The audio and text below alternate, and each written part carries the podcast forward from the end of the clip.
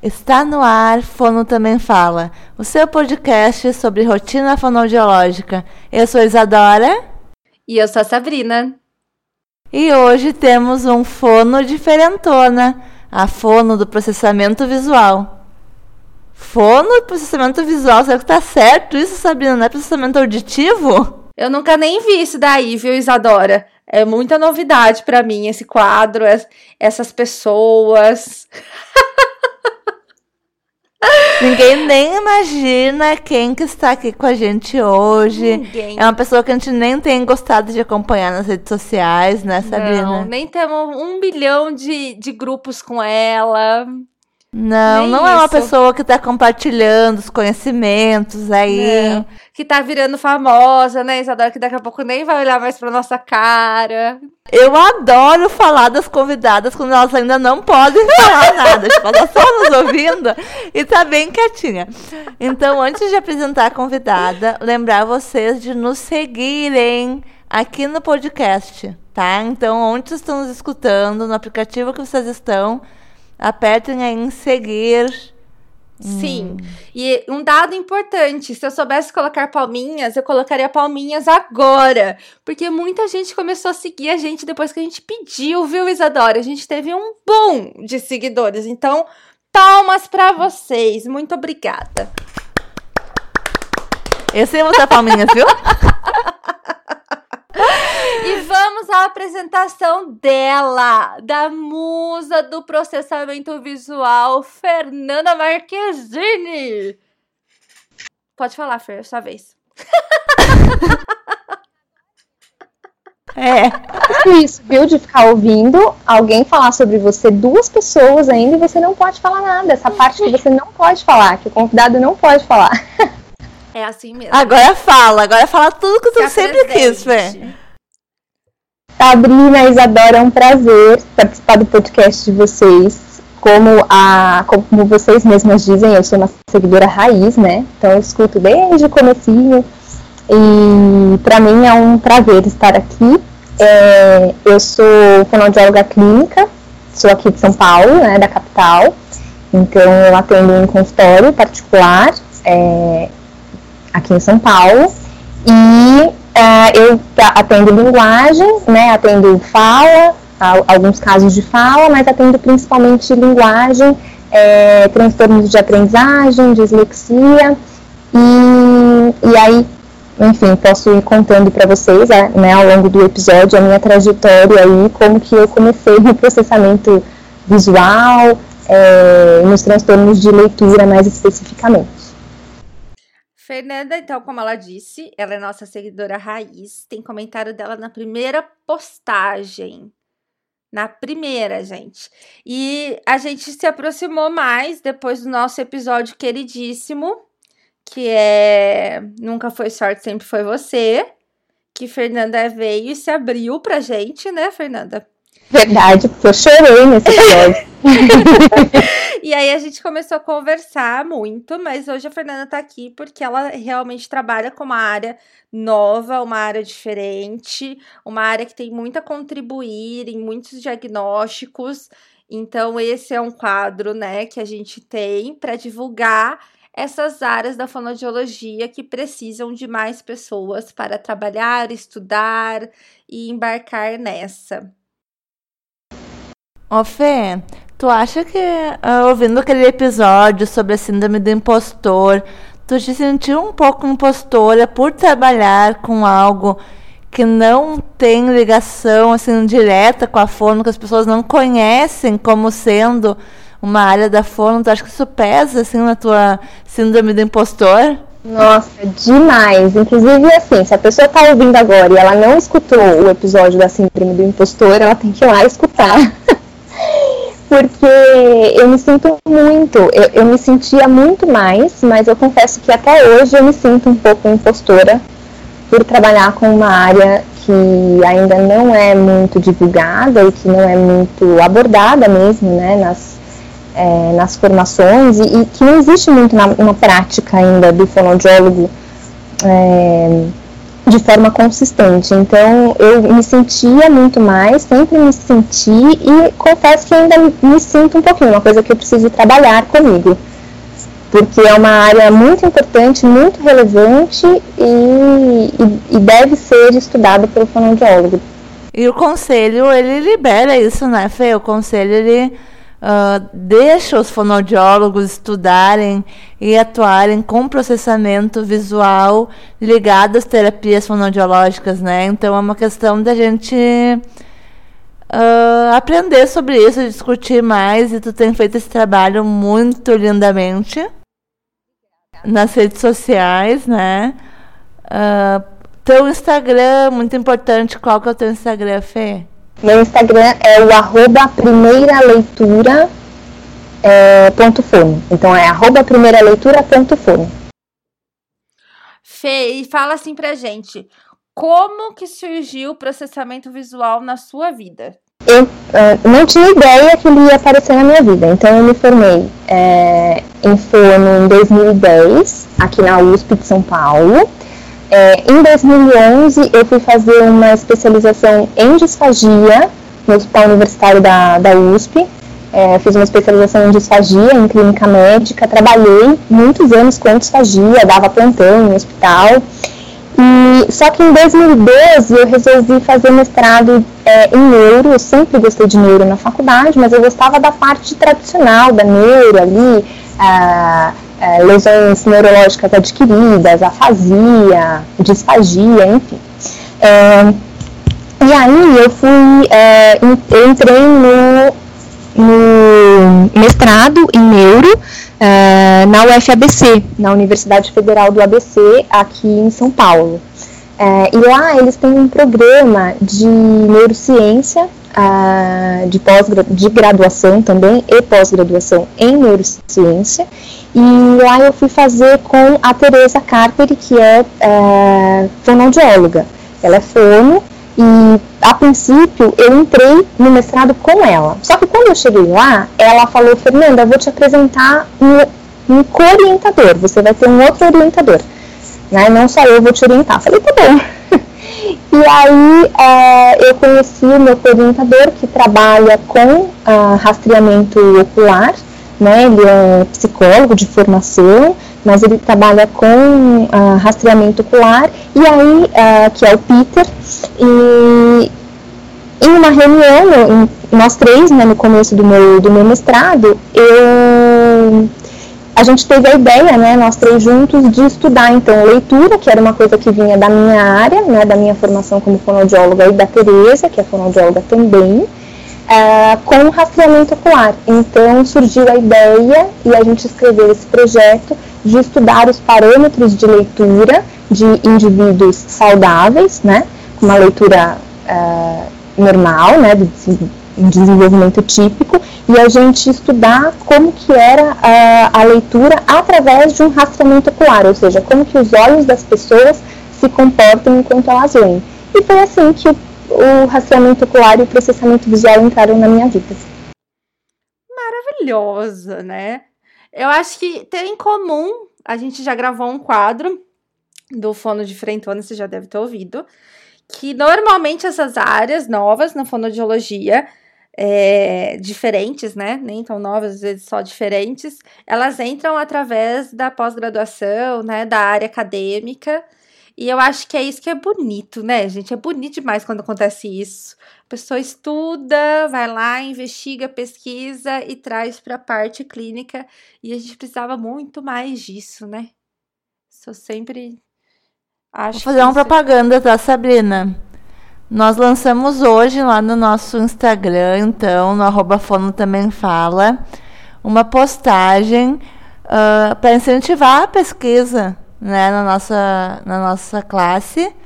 E essa postagem ela é voltada para quem está pesquisando alguma coisa, que seja através de questionários, uh, postar o seu questionário lá no nosso, no nosso Insta, para outros profissionais verem e responderem porque a gente recebe muito disso, né? Ai, por favor, divulguem, preciso de fonos que respondam tal questionário. E vezes é fono da pesquisa, que precisa da fono que está na clínica, para responder um questionário sobre clínica para fazer pesquisa. Então, uh, as coisas estão muito interligadas, né? Então, hoje a, a Fê saiu da pesquisa e está mostrando para o pessoal da clínica como poder usar isso. Então, essa união uh, entre os fonos da rotina clínica e da rotina acadêmica, ela precisa acontecer também, né? É, é assim, é, é importante também dizer que não foi hoje, né, que eu saí da pesquisa. Então, quando você me perguntou da síndrome do impostor, a síndrome do impostor durou em mim por muitos anos, porque eu defendi o meu mestrado em 2015, então faz cinco anos. E durante quatro anos eu não entendia muito bem o que, que eu podia fazer com esse trabalho. Para mim era só um trabalho acadêmico, né? E que ia ter ficado ali naquela dissertação escrita e guardada. E eu não entendia muito bem como é, eu poderia usar aquilo na minha prática, na minha atuação como fonoaudiólogo. Então, às vezes, também demora esse entendimento. É, Para mim, demorou, e é muito recente esse, é, esse entendimento e essa aceitação de que sim, eu posso e devo usar todo esse conhecimento para os meus pacientes, para a melhora dos meus pacientes. Ô, Fer, explica um pouquinho pra gente como que você está fazendo essa aplicação, né? Então, assim, como que você trouxe a, a parte que você estudou, como que você adaptou isso para a clínica? Que normalmente a gente não tem um uso 100% igual, né? Não, não. Não, então, é, o meu trabalho de pesquisa, ele foi, como eu falei, foi com indivíduos saudáveis, né, e eram adultos, era para caracterizar é, o parâmetro ocular durante a leitura, né, porque nem, nem muitos estudos sobre isso a gente tem no Brasil, existe já muito estudo fora, inclusive comparando parâmetros oculares entre indivíduos saudáveis e disléxicos, e crianças com TDAH, crianças é, é, ou pacientes com é, lesões neurológicas, pós-AVC, né, dislexias adquiridas, existem vários estudos lá fora. Aqui a gente ainda está caminhando, então eu acho que é uma, uma questão interessante do fonoaudiólogo pensar, antes de atuar necessariamente com isso no consultório, é talvez estudar, né? É, pensar em, em, em em estudos, em projetos, experimentos com essa temática, porque é, na fono a gente usa muito o processamento fonológico, muito o processamento auditivo e o visual agora a gente está começando a caminhar, mas é, especificamente em relação ao rastreamento ocular, não existem nem muitos estudos, então é, não tem, é, não é nem regulamentado o uso de um rastreador ocular ou de, da técnica de um rastreamento ocular para se fazer um diagnóstico de dislexia, por exemplo. Não existe essa regulamentação, porque não tem como ainda regulamentar, porque não tem muitos estudos, entendeu? Então, é, na prática, eu, por exemplo, eu não tenho um rastreador ocular no meu consultório.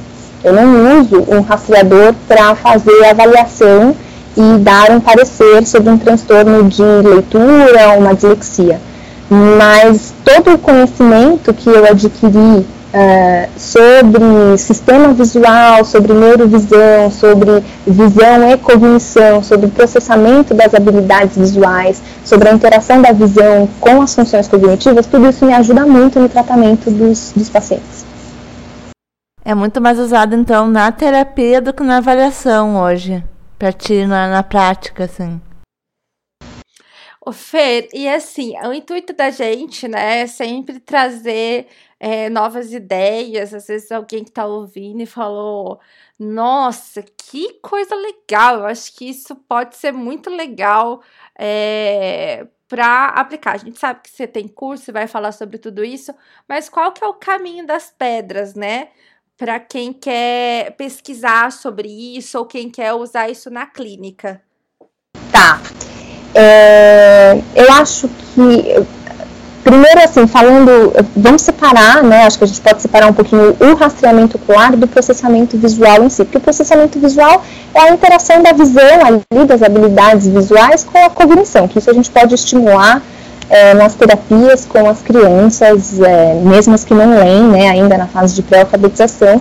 Outra coisa é o rastreamento ocular em si. Eu acho que quem é, se interessa por esse tema Então, é, os nossos olhos dizem muitas coisas em relação às nossas funções cognitivas. Então, uh, hoje o rastreamento ocular ele é muito usado também uh, no marketing, né, em pesquisas de marketing. Então, já tem vários estudos onde as empresas mostram um produto ou mostram uma imagem e aí eles rastreiam para onde o olhar daquela pessoa vai. Então, a maioria da, das pessoas, para onde elas olham nessa imagem? Para onde elas olham nesse produto? É, o que chama mais atenção? É, tem medidas de, de diâmetro da pupila, então se a pupila aumenta ou, ou se ela dilata ou se ela diminui, se ela contrai, significa que ela está mais interessada naquilo ou não. Então existem muitas pesquisas assim também em relação ao marketing. Em relação à leitura especificamente, a gente tem é, alguns parâmetros em milissegundos mesmo.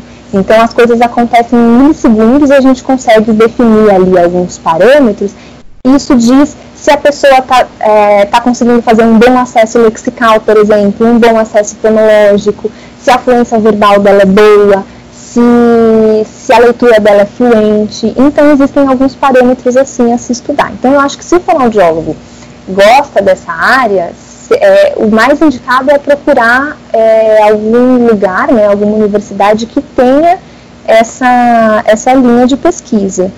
O que eu sei é, aqui, uh, aqui no Brasil, eu sei que tem um pessoal que estuda isso muito fortemente aqui no Mackenzie de São Paulo, mas eu acho que não tem fonoaudiólogo. Eu acho que a professora Simone Capellini está começando a usar o rastreamento ocular na Unesp.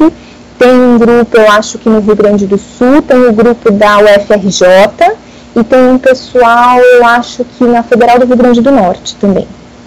Excelente. Quem ficar com dúvida depois também pode chamar a Fer lá no primeira leitura. Falar, olha, te ouvi lá no podcast, igual vocês fazem com a gente. e pergunta pra ela. né, Isa? Respondo o que eu souber, não sei de tudo, mas o que eu souber eu respondo. Tu nunca fala isso aqui, Fernanda. Eu respondo, não te compromete. Tu vai receber muitas mensagens a partir de agora. Tu vai ter que contratar alguém para responder tuas mensagens, de tão famosa que tu tá ficando. Ai, meu Deus.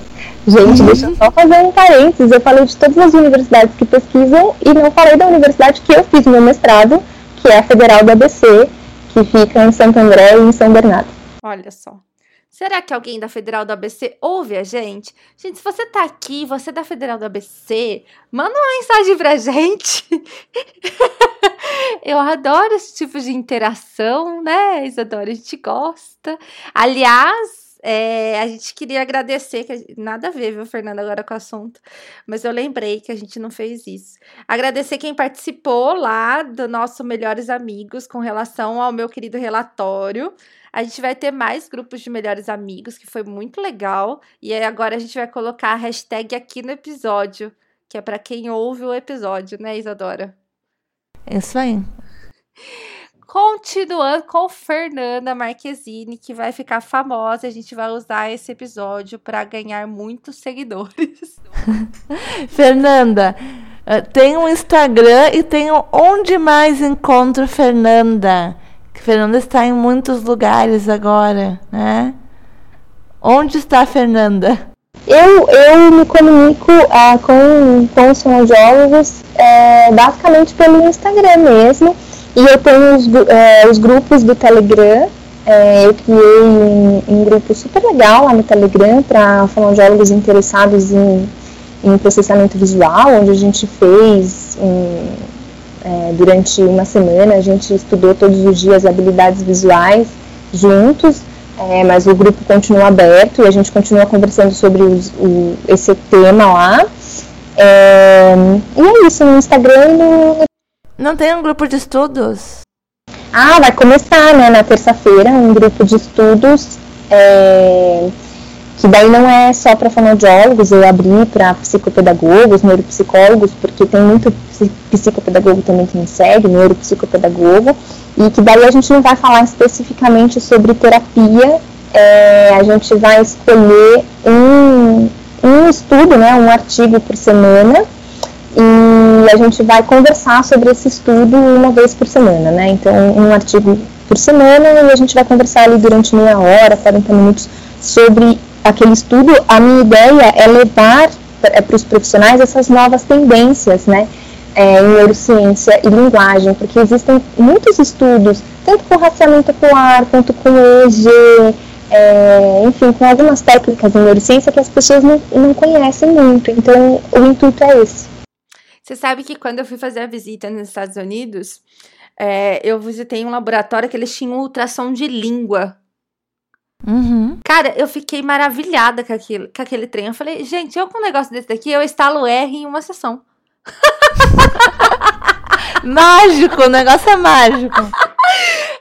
Era sensacional, Isadora. Ele passa o ultrassom aqui, você vê exatamente aonde a língua tá. É, é assim, fenomenal o negócio. Falei, As ah, fonos que trabalham com a amamentação usam muito, né?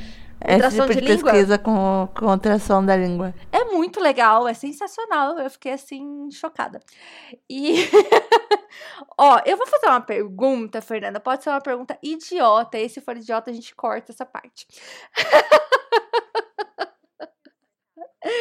Você acha hoje, Fernanda Marquezine, em seu consultório, consegue trabalhar questões de dislexia sem o processamento visual? Não, eu não consigo. Eu não consigo porque é, eu sou uma defensora de que os três processamentos precisam caminhar juntos: o fonológico, o auditivo e o visual.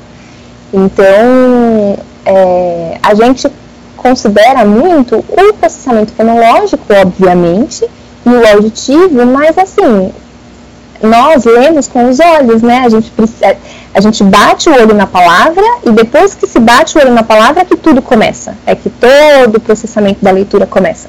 Então, para mim, não existe como trabalhar é, transtorno de aprendizagem, dislexia, sem trabalhar habilidades visuais. Não consigo. É isso, viu, gente? É isso. Eu queria dizer que eu participei do grupo do Telegram, então, da Fê. É Fê, tá? Não vou ficar com esse Fernanda, Fer... Fernanda Marquezine, a Fê. Fernanda Marquezine, eu participei. Ela tem o sobrenome da Bruna Marquezine, que é famosa. Uhum. Vamos mentir que tu é prima da Bruna pra ficar mais famosa. A Fernanda Marquezine. Então a Marquezine, vamos chamar só de Marquezine a partir de agora, Sabrina? Só de Marquezine. Tá, então, eu estava no grupo da Marquezine. Eu estava no grupo da Marquezine do, do Telegram, onde ela dava dicas de atividades ali para fazer uh, no consultório com as nossas crianças, né? Uh, na terapia de linguagem. E daí eu percebi que muito eu já fazia. E já, já faço, né? Só que sem saber o que, que eu estava trabalhando. Então a gente usa muito processamento visual uh, nas nossas estratégias de terapia. Só que quando a gente aprende a perceber aquilo ali e perceber o que, que o paciente é capaz e o que não é capaz, faz tudo muito mais sentido, sabe? Então não é uma coisa de outro mundo. É desse mundo, a gente usa todos os dias. É, só que a gente usa de uma forma muito leiga, né? E acho que é o desafio é a gente sair do leigo e trazer isso para a terapia de uma forma mais pensada e mais profissional. Mas achei genial. Agora tudo que eu faço eu penso, ah, viu só, eu já trabalhava tal habilidade visual, viu só? Mas é porque a Bruna, ah, Bruna, Bruna Marquezine. a Fê fala muito de dislexia, que é o trabalho dela. Mas habilidade visual não precisa ser só pro fono que trabalha dislexia, né, Fê? Não, é, então, ah, existem alguns já estudos é, que não são daqui, né, são de fora, mas que já tem essa correlação da, das habilidades visuais com outros transtornos de fala, né. Mas eu confesso que eu, eu me concentro mais nos estudos com leitura escrita, né, e, e os seus transtornos. Mas existe sim. Excelente.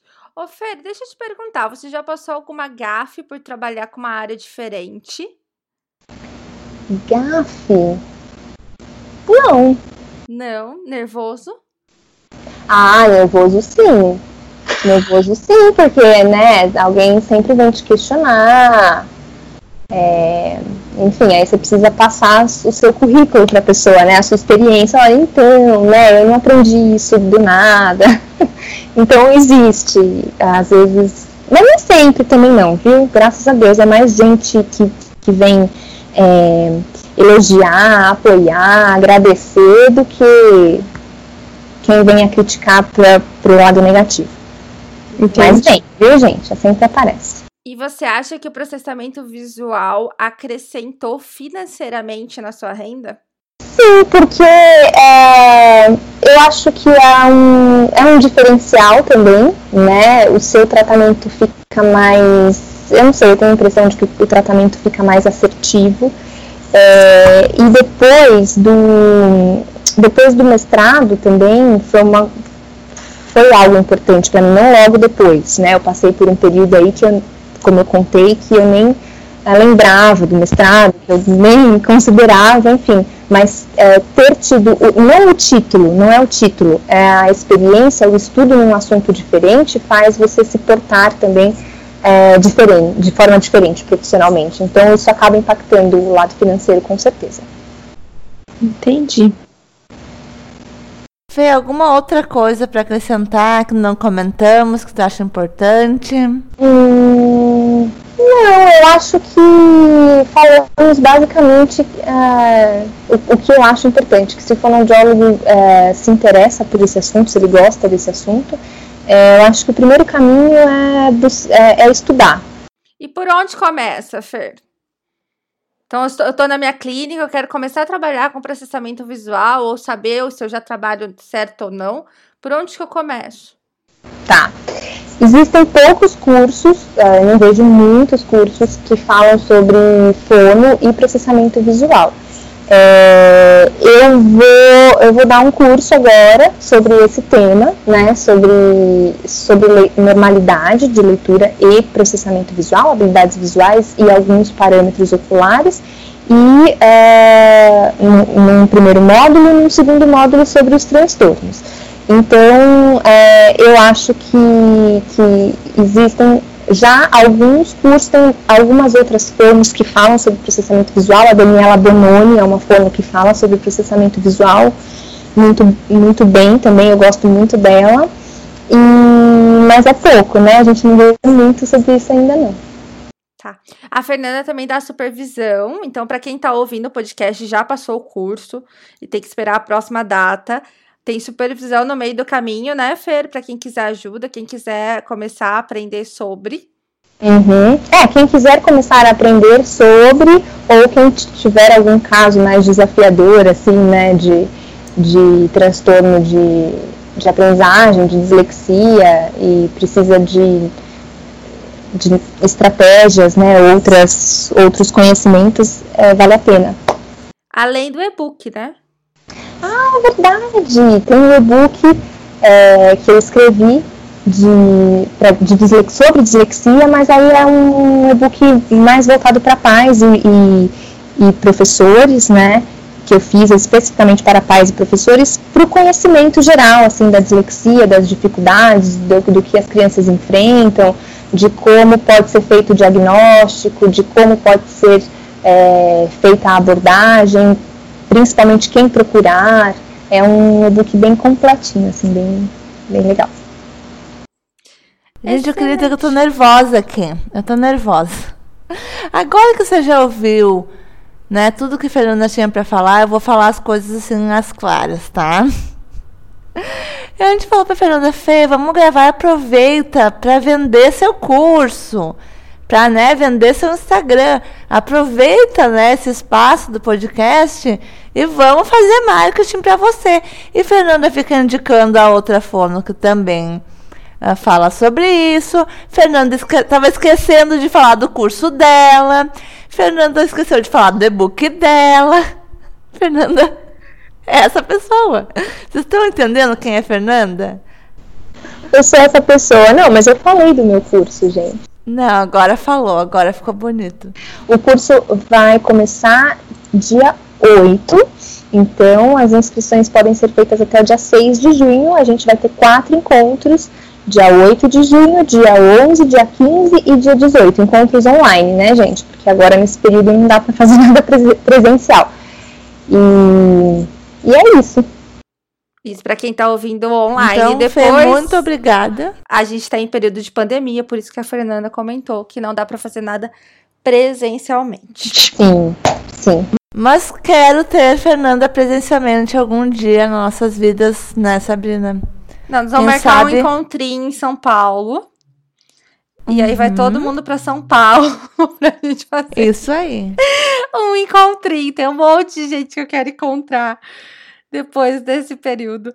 E quantas amizades, né, virtuais agora nesse período da, da pandemia? Eu tenho comentado isso com algumas pessoas que, assim, vocês eu já conhecia antes, mas é, esse período tem até me feito bem no sentido de me aproximar.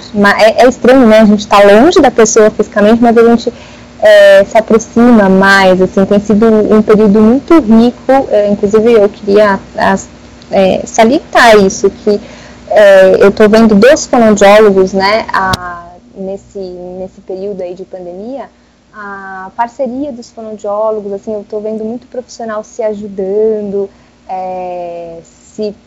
Eu, eu não sei, eu tenho me fortalecido em muitas pessoas, assim, em, em profissionais, em fonoaudiólogos, então Tô achando bacana esse, esse período, ficar mais leve um pouco. É, a gente falou um e pouco pode... sobre isso no, no episódio anterior, né, Isa? Sobre a fonoridade. Então volta e assiste um episódio inteiro da gente falando sobre isso.